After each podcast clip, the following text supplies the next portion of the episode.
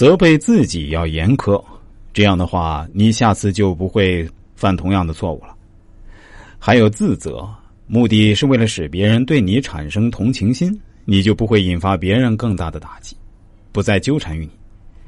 责罚别人的时候，我们一定要记得，千万不要太过严厉了。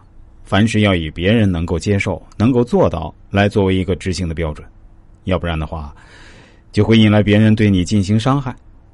还有就是，你一定要擅长给予，哪怕是给别人一点小恩小惠，也能够给你带来巨大的好处。别看这只是你的举手之劳而已，别人也一样会对你感恩戴德。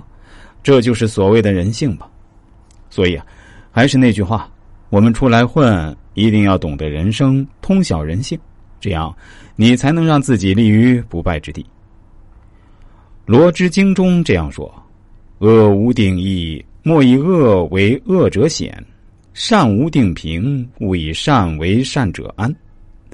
自怜人怜，自弃人弃，心无挚爱，害不轻易。”每个人内心对善恶都有自己的定义，都以自己的利益为衡量准则。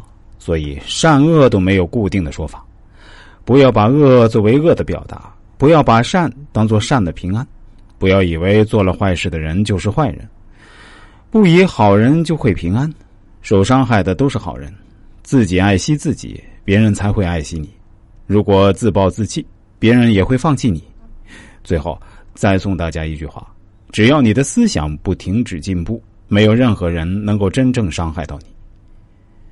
节目最后还有点时间，我呀打算教大家几个风水小知识，从而让您预防小人，或者说远离小人。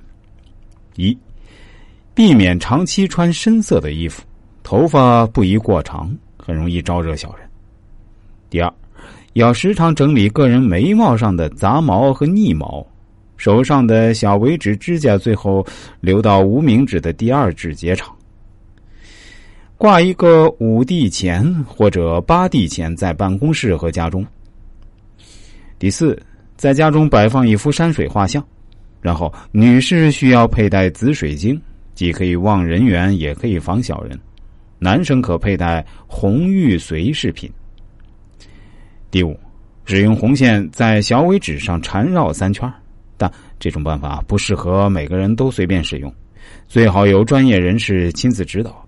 不然很容易破损到个人姻缘，严重的话，未婚的会良缘难得，已婚的会出现婚变。